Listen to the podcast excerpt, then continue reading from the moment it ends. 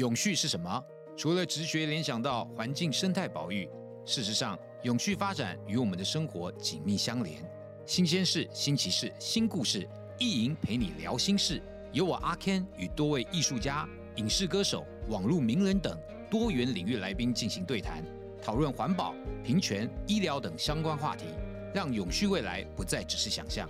欢迎您到各大收听平台搜寻“意淫陪你聊心事”。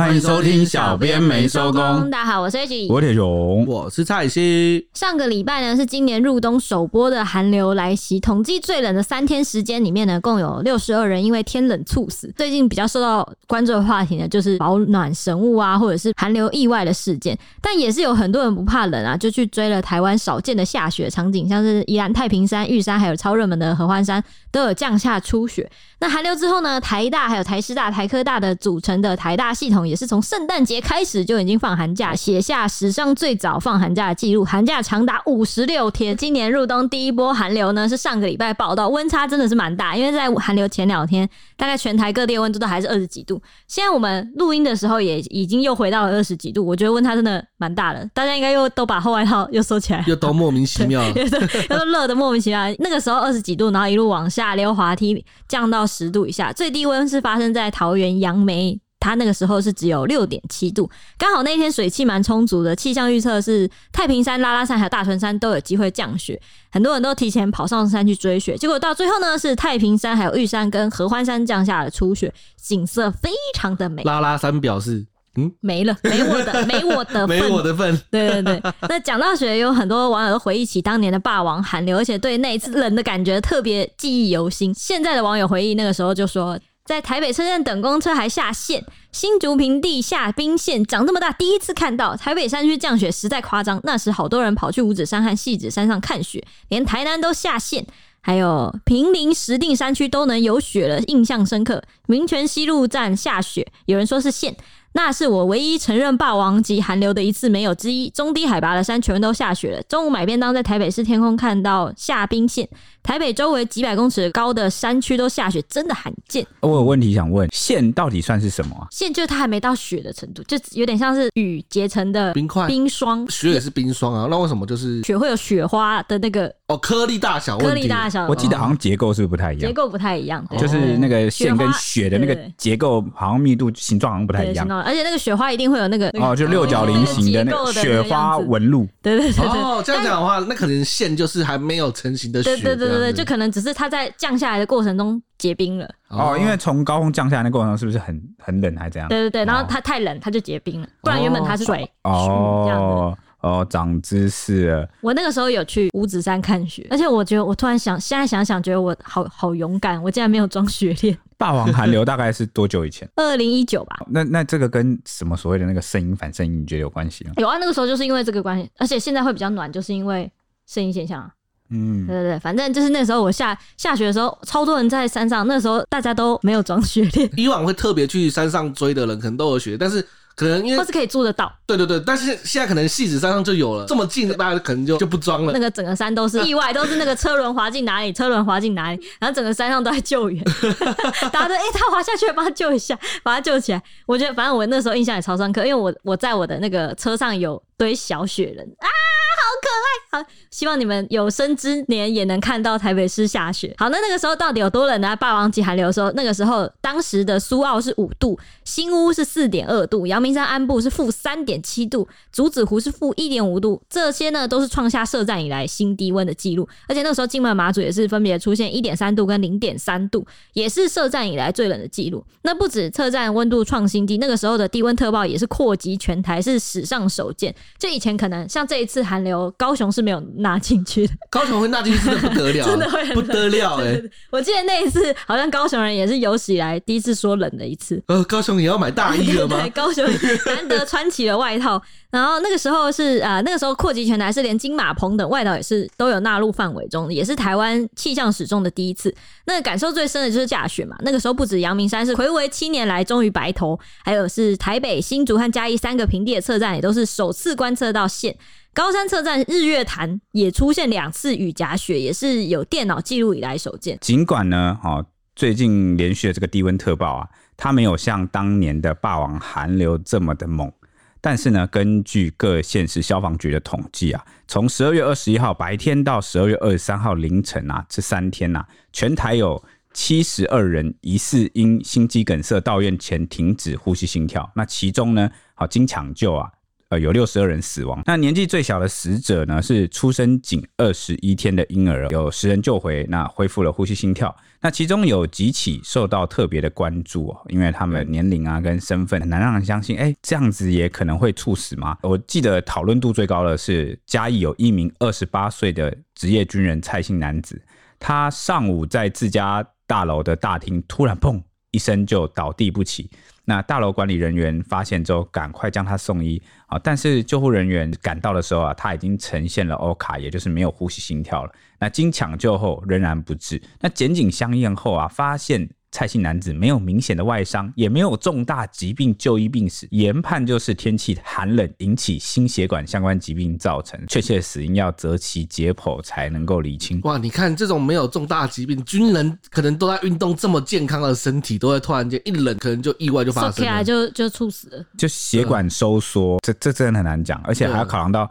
你你的体质啊，或者是你有没有家族遗传病史等等哈，很多因素。就其实就算你身体再好，就是你保温也不能开玩笑，真的。对，所以那时候大家错的是，哈，职业军人就是整天都在体能锻炼的。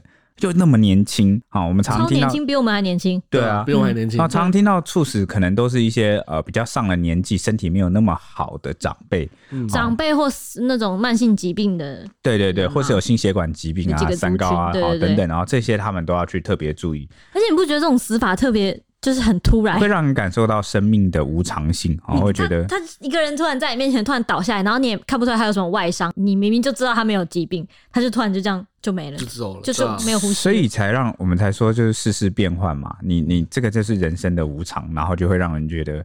好像这种事情，它就是一瞬间，嗯，然后呢，他这个人就不见，嗯，那对他的亲友来说，应该是蛮蛮错的啦，哦，蛮难过的，防不胜防哎、欸，他又没有疾病，而且可能就是保温要做到了，就是虽然说你身体很好，但是你该该做的保温啊，该穿的衣服就是比较该用啊。因为这个年龄差不多的，还有一个例子就是云林有一名二十九岁男子啊，他上古坑华山跟朋友喝咖啡聊天，那突然之间就头晕昏倒，而且当场失去呼吸心跳。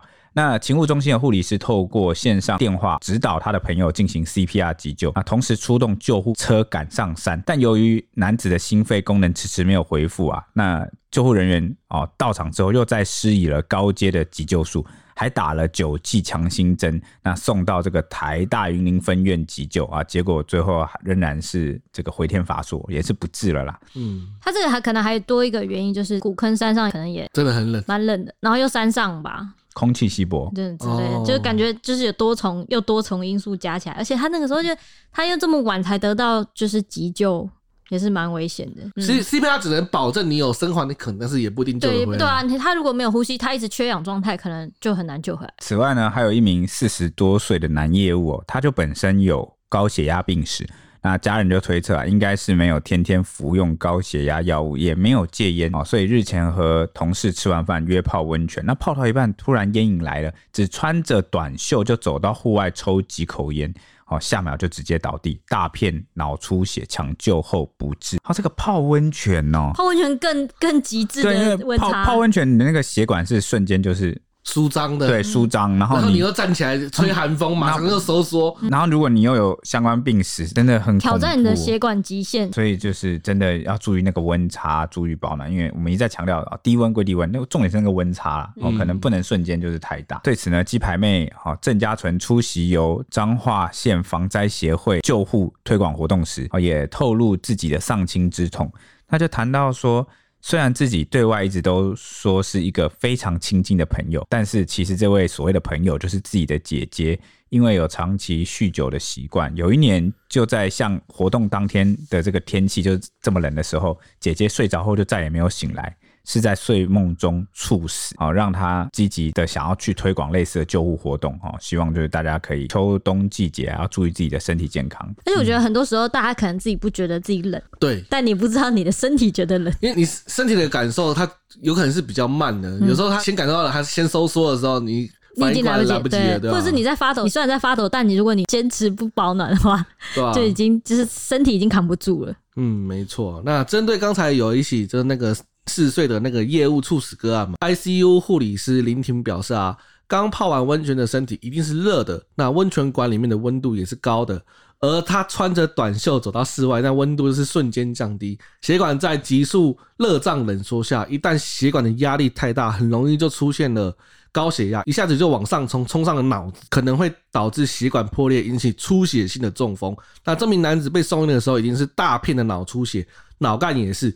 其实开刀抢救的依然就是不幸死死亡了这样子，哦，所以他是因为血管爆了，对，没错，就冲上去然后爆了，跟我们刚刚讲一样的，确实是热胀冷缩，嗯、只是因为他热胀冷缩后，他的血液会冲到脑子里面，嗯、就是压力太大，挤压挤压冲到脑子，然后你脑子你知道血管其实像所谓的中风啊，哦等等，它的逻辑其实就是那个血管瞬间它承受的那个血液量它过不去。嗯，那血管就爆掉，然后就就是中风。台安医院心脏内科暨心导管室主任林卫文也特别提醒，从过往的研究统计来看，其实，在寒流来袭之际，被送到医院的猝死患者多半是在室内猝死的哦。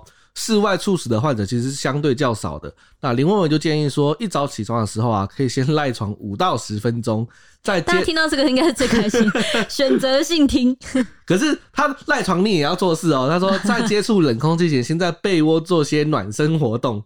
若本身就是高风险族群，也可以在床边准备衣物，方便起床之后直接穿上保暖，并记得多喝温热开水。若发现有胸闷、胸痛，呼吸急促、易喘、心悸等五大症状，但是不排除就是罹患心脑疾病的征兆，那务必就尽速就医。那不少研究都表明，室内温度过低对人体健康会产生不良影响。世界卫生组织的健康住宅准则中就有提到，室内温度太低会导致血压升高、气喘，且增加死亡率和并发其他疾病的风险。一篇发表在美国流行病学杂志的研究也指出，环境温度每下降一度，那你猝死的几率就会提高五点四帕，其实蛮高的，一度就五点四帕，那你十度就哇就五十几趴，难怪就是温差这么恐怖。对啊，温差真的很重要。我就，我就想到还好我房间。虽然说我有时候很爱乱开窗户，想要通风，导致我的气那个温度越来越低。后来想想不对，这样太湿了，就关起来除湿，然后就一直保持在大概二十度左右。这样也不错啊。像我的房间，因为就是没有对外窗啊，基本上就是恒温，很很真的是真的就是恒温，就是夏天进去的时候就哦这凉的，但是你冬天进去的时候是温暖的，但是确实是潮湿哦，就是要一直开那个除湿机这样子。我跟你的状况刚好相反，像我家的长辈啊，他就是。坚持观念上就会觉得要通风，不能没有空气。但其实就算我就跟他说，你那个单边窗户已经打开了，就是你有打开两三窗窗，那已经够。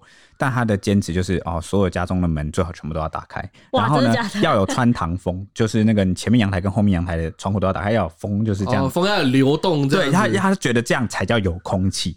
然后有很多长辈都觉得流通的空气才不会生病，对不对？对，但是在寒流来的时候，因为他年纪比较大，那他又有可能有高血压。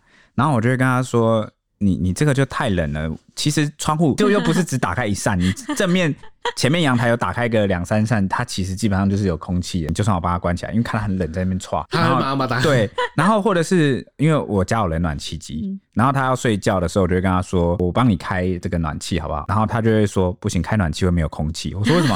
他说：“为什么？”他就觉得气不是气吗？因为那个温度提高，你要开那暖气会有一种闷的感觉，会会感觉好像呼吸不到，对不对？就是空气变热嘛。嗯。然后他就会有觉得有一种没空气，他就是宁可就是感觉活着，是不是？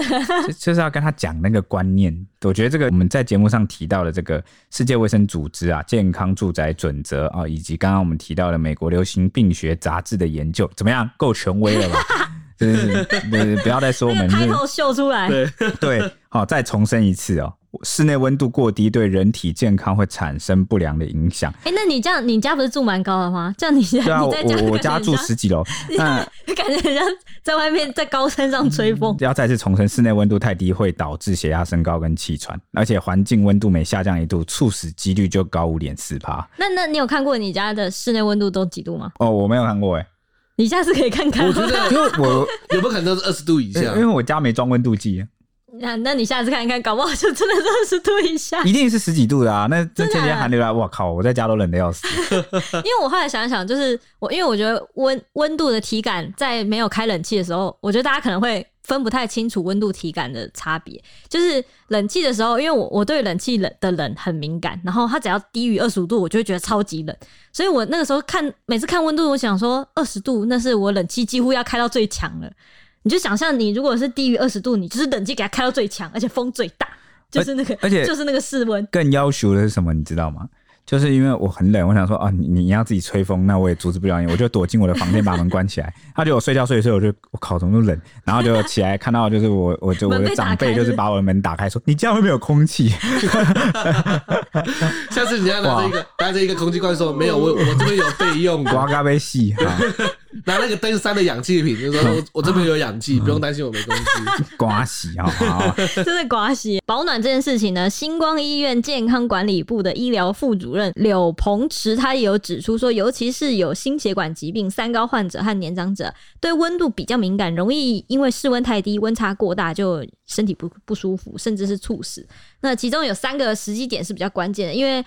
这三个时间点容易因为温差的变化过大导致猝死。第一个呢，就是你穿脱衣服的时候；第二个呢，就是你刚起床离开被窝的时候；第三个呢，就是准备踏出家门的时候。特别是心血管疾病还有三高患者跟年长者，就特别要小心。大家有印象那个吗？小鬼不是也是哦，就是猝死。他也是猝，而且我记得他是浴室，是不是？对，是浴室。然后我就记得印象蛮深刻的，因为他那那时候那么年轻，他应该也是温差，就是刚他提到的这个，就是你在三个时间，一个穿脱衣服，然后刚起床被窝，还有。那个踏出家门的时候，他刚洗完热水澡，然后可能衣服还没穿，还干嘛，然后就可能踏出来就那个风一吹，可能那个就收缩，对，对对，就太冷了。嗯、柳鹏池他就指出呢，最常发生心血管跟脑血管疾病的时间点，大部分都是在清晨三点到六点之间，因为这个时候身体容易出现晨间高血压的状况，再加上天冷血管收缩，心跳加快，增加心血管疾病猝死的风险。另外呢，也不要因为室内温度不能太低呢，就把家里搞得跟烤箱一样，太低太高温都是 NG 的。WHO 有建议，还有很多研究都有显示，室内最低温度最好不要低于十八度。那基本上呢，室内温度建议维持在十八到二十四度，算是比较安全也比较舒适的温度。这是柳鹏池说的。他说呢，如果室内温度过高呢，可能会让人觉得呼吸不顺，出现燥热、闷热的感觉，引发不适。但如果你低于十八度，就会增加疾病发生率，尤其年长者容易出现手脚冰冷的状况。对此呢，卫生福利部八里疗养院职能治疗科主任张自强也指出啊。突然的气温变化对于健康是一项考验，尤其是心血管疾病的患者、年长者哦，都特别容易发生这样的问题，务必要注意三大保暖技巧。哪三大呢？好，第一个就是啊，刚刚蔡西有提到的，起床暖身再下床，嗯，就是睡醒之后可以先在被窝里面，不是说要先活动吗？怎么样活动呢？哦，就是活动自己身体的关节，从远端的脚部啊、膝盖啊、大腿啊、手部啊、手肘啊、肩膀，再到腹部、脖子、好头部等等，每个关节处都好好的给它活动十遍，等身体暖和了再起身下床，好，可以避免因为温差太大造成病变。好，那平时也可以利用弹力带或治疗球做一些伸展。运动训练肢体平衡，也可以避免啊突然因为姿势的改变造成身体不稳而下床时跌倒。第二个技巧是户外活动配件齐，什么意思呢？就是在寒冷的天气出门活动时，帽子、围巾、口罩、防水手套、防滑鞋子缺一不可。好，要增加这个户外的抗寒能力。那外出的时候也可以选择洋葱式穿着，哦，就是穿很多层啦，先穿保暖的卫生衣，再加上背心或毛衣。哦可以选择具有防风雨功能的外套，以免当天因为天冷潮湿，影响到保暖功能。那不论是在室外、室内，都要注意手脚保暖啊！穿着袜子、戴手套。当手脚的保暖足够后，身体比较不容易感到寒冷哦。这点我超有感，嗯因为我本来不爱穿袜，因为我发现我隔壁那个城北，以前城北总是穿着长袜，即使他穿长裤哦，他还是会穿高到小腿的那种长袜。袜真的很保暖，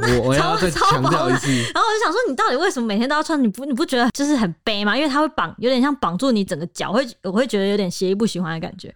然后就说长袜超舒服，而且第一个不会掉，然后第二个很暖。然后我就听他的，我就是回去以后我就买了几个长袜来试试看。哦，一试成主顾，长袜这是一个很厉害的发明。不管是在家或者是在外面，我觉得只要穿着长袜，都会有一个基础的保暖值。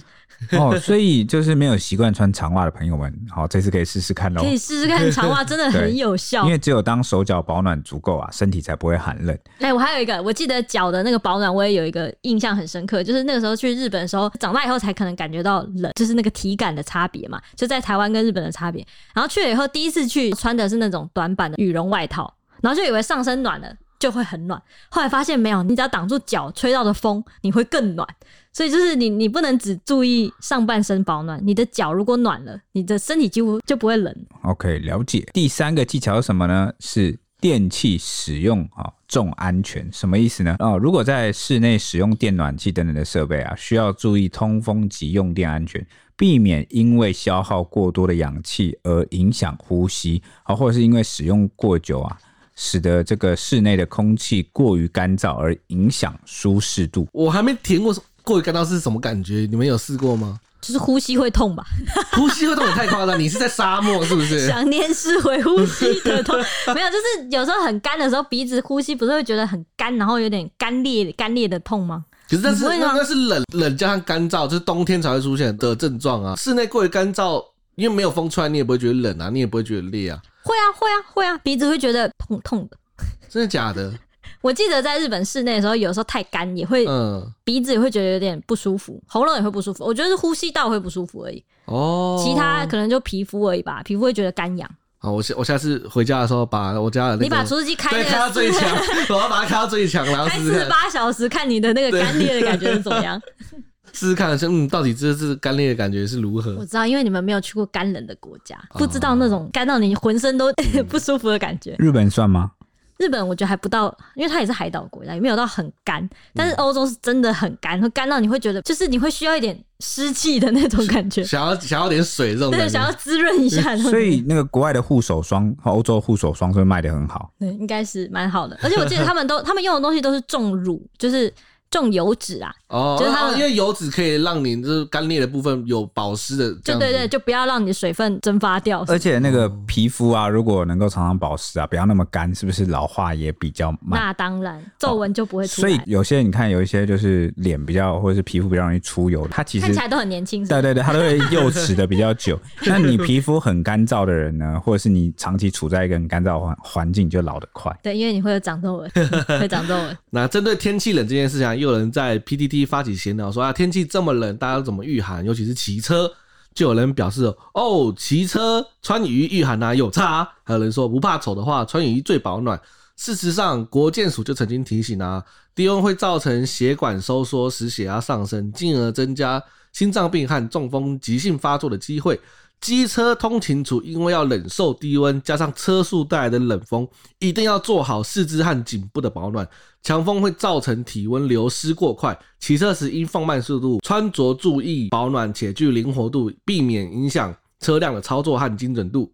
最外层的选择可以选择具有防湿与防风功能的外套，注意四肢保暖，例如你要戴手套以及袜子，以及头部颈部的保暖，例如就是穿围巾啊和口罩。这个其实我非常的有，超有感，我超有感，手套戴上去都不冷了。你不管怎么样，你你戴围巾，你只要手还在还露在外面，就是冷。对，只要你手套戴起来，你只要有风不会灌进你的身体，你手你手套包起来之后，不管怎样就是暖。发现四肢四肢保暖这么重要，这个手套真的差非常非常大。这这大家如果有骑车。不知道怎么保暖的话，我跟你讲，买一个手套，重点是你要防风跟防水。对对，买一个手套无敌，真的无敌，非常好用。而且我觉得台湾人比较常骑车吧，就是要去忍受那个寒风，所以我们的穿着很经常的采取那种防风或者是偏机能性的，对 偏机能性，所以我就觉得大家对于骑车会突然变得很冷这件事情，应该超级有感。因为原本如果你走在路上，没有像骑车那样吹风的话，应该就不会觉得体感上这么冷。对，其实会差蛮多的。就骑车真的是蛮冷的，骑车这一骑上去就真的冷到不行。对，那个风一吹吼，那个感觉就是不一样，你知道吗？就这个这个人生都变了。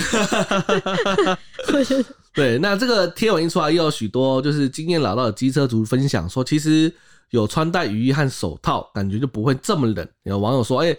风从哪里灌，就把它挡起来。刚才讲那个戴手套嘛，或穿雨衣这样子。网友说啊，戴防风手套有戴差很多，穿很厚的外套没有用，要穿防风的。如果真的很怕冷，还可以出动围巾或戴围脖。因为网友说手套、围脖，大局是雨衣。有人说手套要戴，然后可以戴比较轻薄的围巾，挡住从脖子灌进来的风。那讲到穿什么，每年冬季一定会有讨论的文章，肯定是被封为台湾人最爱的冷天穿搭。乡民就发文问说，寒流那几天，路上的人几乎都穿着羽绒服，令他不解是不是为了防风加保暖，所以大家才选择羽绒衣，不然穿很帅的大衣应该就冷死了吧？那底下的网友就纷纷回复说，米其林外套就跟铁皮屋一样，是台湾的气候标配，羽绒衣真的是比较保暖，我根本不管丑不丑，照穿。此外，也有人分享。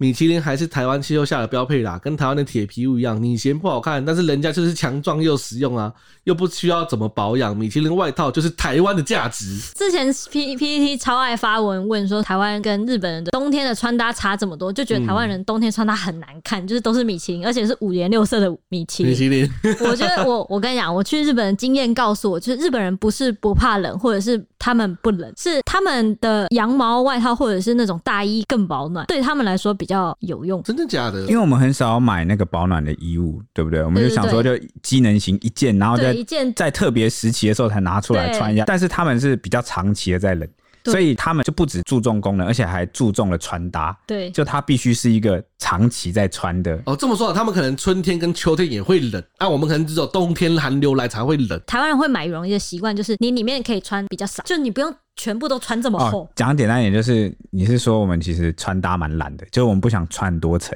对，而且我们平时也很少机会需要穿到很多层。外套，对对对，就是因为很少这个机会要穿到很多层，所以才养成了我们不喜欢穿很多层的习惯。就是羽绒外套冷的时候，羽绒外套套着就走了。注重有一个超强大的一件搞定的 这个御寒神器。这个我觉得真的就是台湾气候的问题，因为台湾气候很容易就很热、很冷，很冷，或者是你外面很冷，然后你进到室内很热，然后这时候你就需要脱掉。如果你穿很多，脱了就不方便。对，那你如果只穿一件羽绒衣，那你脱了哇就 OK 了。对，但但是你出去可能又要骑车，又要一抵御寒风，对，所以羽绒外套就很实用。还有一点，为什么这个日本人他们就是有些，或者是韩国他们有些穿搭可以比较不注重功能性？这个也跟湿度有关了，因为台湾其实蛮潮湿，蛮常下雨的。对，然后呢，那你就必须。你的大衣或者是你的什么，你就它一定要具备稍微防水、防风雨啦。你要是穿羊毛衣哦，那个下下雨下下来，心痛啊！那如果你想买那种日韩那种很多长的大衣啊，然后很多那种又厚又好看，那你可能就是你只能去买他们进口来的，就是那个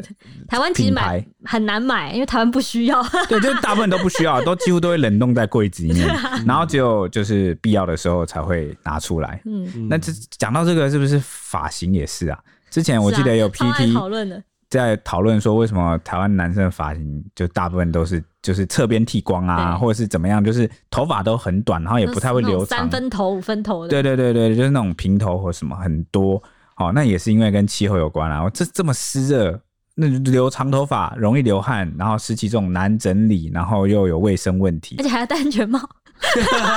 对，那个我告诉你，头发不管再怎么好看，安全帽一压，通通毁灭。对，那也再加上这个，对台湾的交通环境，就是机车是一个主要的交通工具。比对一下日韩的这个天气啊、湿度啊、交通方式啊，综合种种啊，还有他们比较容易取得那样，因为他们的环境就是那样，所以他们比较容易取得适合他们当地环境的衣着跟流行潮流。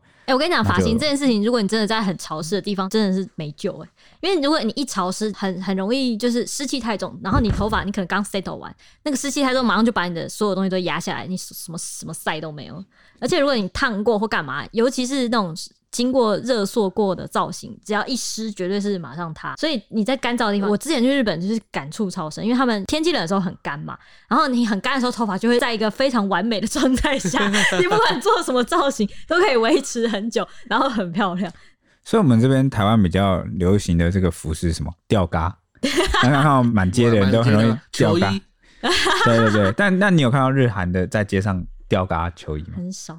对真的很少，所以你看环境使然啊，环境那个气候啦，好不好？你看这个就是天气的奥妙。哎、欸，这个吊嘎连那个女性也是包含的，那个夜市也是那个小小背心，小可爱，是小背心。气候塑造的文化代表性之一啊，代表。那小背心是是叫小可爱吗？也可以叫小可爱。所以小可爱，因为现在已经逐渐逐渐布料少到变成小可爱。哦，所以小可爱是布料少一点的吊嘎，女性吊嘎。对对对，哦、可以这么说。懂了懂了，女女吊嘎。欸、可是东南亚也是这样嘛？东南亚跟我们蛮像的，所以我们的风格是偏偏向东南亚。对对，就是我们就气候了，我们的地理位置刚好就是亚热带啊。而且我觉得我们有个，我们都亚热带也有个热带两个字嘛。而且我们有个惊人的相似处，就是。东南亚国家的人很爱穿五颜六色的衣服，就他们的饱和度会非常高，就那种什么正蓝色、正红色、正黄色、宝蓝色，然后那种什么……哎、欸，我觉得这已经改，已经改善了。我记得我小时候的时候，二二十年前，好二三十年是绿色，就是像你讲的这样，就十至少到十几年前，甚至都还有。可是到近年来，我觉得全球都有出现一个现象，是只是东南亚好像看起来还还没。但台湾也有点慢慢改变，就是自从像什么无印良品啊，或是 Uniqlo 那种比较极简风，啊、就日牌的那种，嗯，快时尚出现，对，或还有或者是欧美的一些快时尚也进驻之后，嗯、你会发现他们开始去掉五颜六色、五彩斑斓都没有了，他们那个饱和度变低，而且都是尽量走文化影响啊，尽量走那个城市极简风，有点像什么，不是黑就白就是灰嘛，就最好配的这三种颜色，然后大部分的东西饱和度的颜色，对对对对对，结果就我记得好像有一个艺术家。国外的艺术家就有注意到这个情况，嗯、说：“哎、欸，全球好像正在渐渐失去色彩，去色彩？就是他都说逐渐就是开始追求黑白灰、黑白二元。哦、然后他就开始观察到，而且他你知道他是怎么发现这件事的吗？他比较了那个哦，国外各种大企业、龙头大企业。”好，各行各业的大企业，他们的 logo 变化，对，以前他们的 logo 就是要吸睛嘛，非常五颜六色，那他就贴出来对比现在的，几乎都简化啊，什么简化，嗯，就像华纳，他以前是不是比较哦？那现在是不是变一个极简风？我我因为我印象中是我有有留下印象是华纳，还有我记得还有很多，他真的提了非常多，然后所以他就有发起一个运动吧，好像叫做什么？还我色彩，就是那个找回彩色彩，类似这种。其实我觉得这种东西是一时的，就流行对不对？对，文化的流行。你一说就是很多东西都是风水轮流转，十年河东十年河西，然后等到我们黑白久了，我们觉得 boring 无聊了，然后我们就会跑回去再玩。对啊，这种东西就是要有点颜色嘛之类的。哦，对，就是一阵一阵的。可能现在当代的现在这一段时间，它的潮流就可能是追求这个，而且。讲真的啦，因为色彩缤纷的话，你很吃搭配。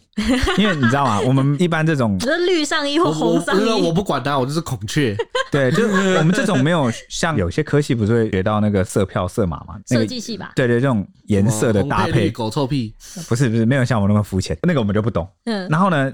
最安全牌就是黑白灰。其实我高中家政课的时候有讲，他说其实就是要讲一个色彩的和谐。他说为什么圣诞老人都是红跟绿出现？因为红跟绿其实很搭，是吗？我记得红跟绿在那个理论上是不搭的两个东西，是搭的，或者冲突啦，冲突的，对，冲突是最对比，冲突或者是很那个和谐的，就是你穿搭要么冲突，要么就是和谐。我记得是这样子的，穿搭要么冲突，要么和谐。讲了一句废话，对啊。就是不要两两边都不像的，就是做一半这种感觉。那我要马上照样造句。我不敢穿搭不是好看就是难看，对吧？没有那种中间值的，这个就没有中间值。我的绝对是有中间值。对对对。OK，我我们刚刚是聊到哪？哦，我刚刚穿搭，对，就是我们跟东南亚很像的地方，就是我们也很常出现五颜六色。不是我说五颜六色，所以有人说，所以有人说有这些品牌进来之后是救了台湾 人。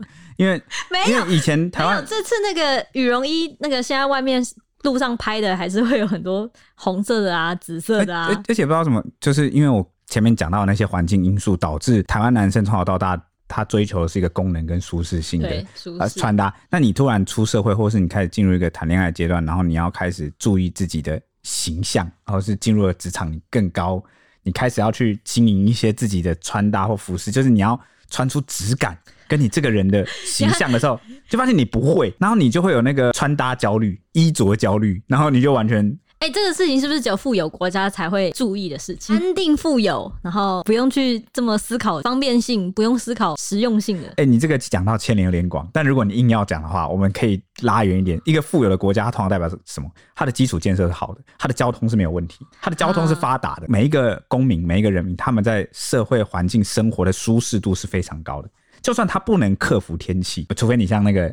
中东国家那个挖石油的，有听到什么 什么沙漠？我会给你变出一个 这个，就是变出一个游泳池。你看他用钱的超能力来改变这个环境。他如果没有有钱到那个地步的话，就一般而言，他们会尽可能像比如说大众运输啊，或者什么。所以之前不是很多人说什么？哎，台北的人真的有很多是其实不会骑车，因为他们没有需要。其实这个东西，因为有些人就说太夸张了吧？台北人怎么可能不会骑？就是不会骑车，不会骑车太夸张，因为环境嘛。嗯，台北没有那个需求，因为它的大众运输很发达，就是捷运啊，好公车发达到让他们可以不用会骑骑车，对，你可以不用有这个选择。但如果你到一些县市去，哇，你不会骑车你就完蛋了。那个随便超商都离你有个十五公 十五公分的车程，困难。对对对，欢迎来到苗栗。我跟你说，这个这个没有什么应该或不应该，技能不技能，它就是。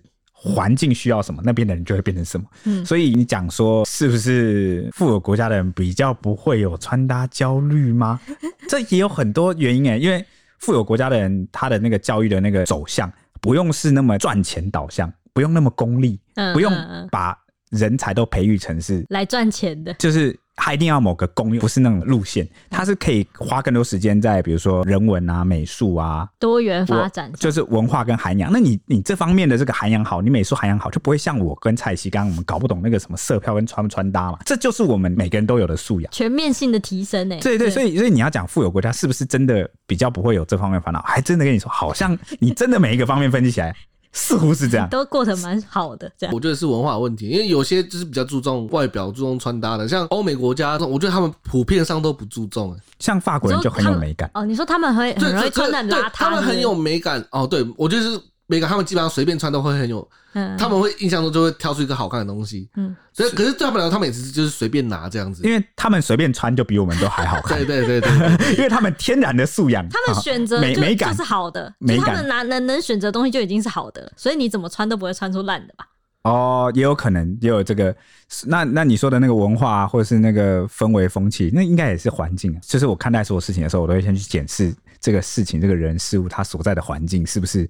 有可能让它导向去变成这样，嗯，对，哦，对对对，啊，我们是不是扯得有点远？有点远，但那没关系，反正我们就是来闲聊的。OK，好好好，反正反正，呃，我们刚刚讲那几个因素，它不一定是直接的因素，但它可能是间接因素、助长的因素，好不好？大家，我觉得我们也不是什么超高深的专家学者啊，就是大家闲聊闲聊，你也思考看看，看我们讲的这个。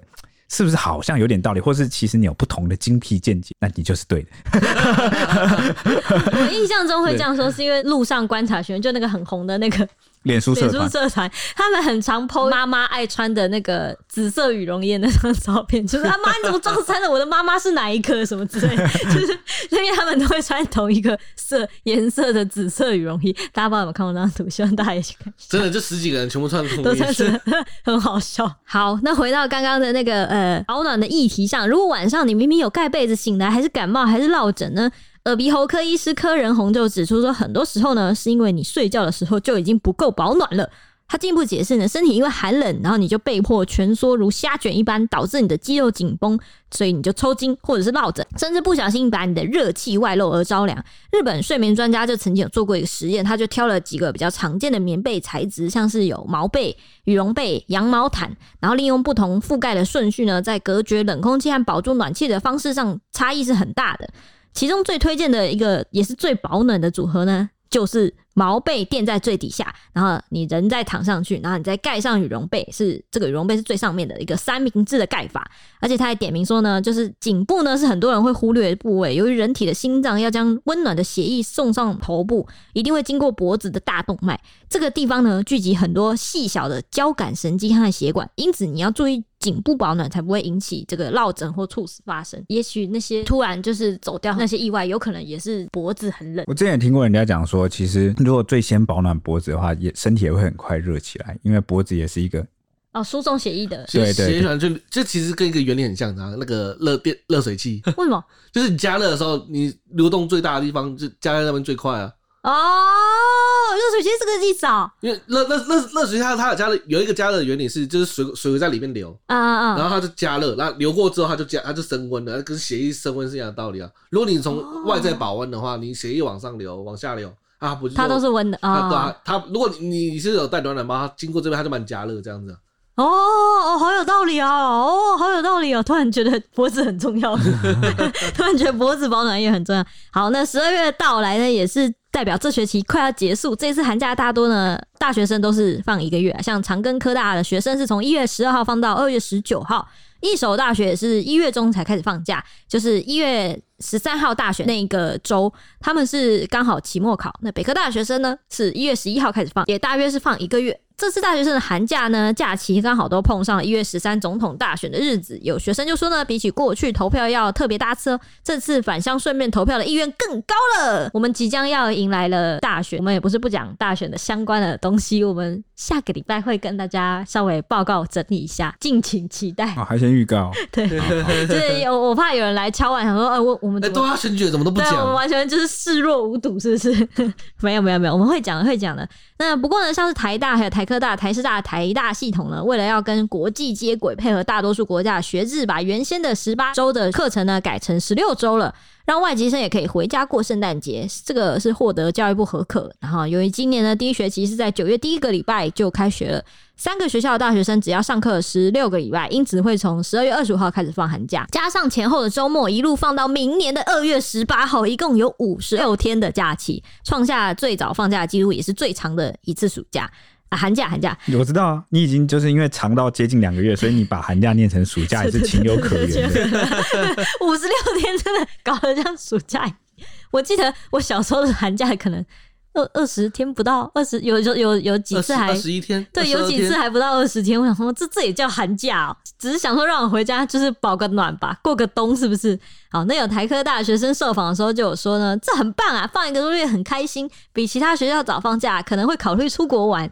也有同学认为呢，只有差一两个礼拜，体感上其实没有差太多。当你当兵的时候要退伍的时候，你就开始懊悔说，为什么军训课没有多修那个学分？你比同梯晚一一个礼拜退伍，你看那个时间长不长？那个时间之长，体感之长，对，体感上怎么会没有差太多呢？这个体感是最长的。嗯台大的学生则是笑说，如果是在大一大二放的话，会觉得蛮开心的。但现在放久了就没什么感觉了，可能准备未来申请国外学校，有很多可以自由运用的时间。听到没有？这就是那个学霸的那个，对他们他们的世界已经开始 跟你不一样，跟我也不一样。在上学的时候就已经开始跟我走偏了啊！以上就是今天的寒流集，下次见喽，拜拜。拜拜。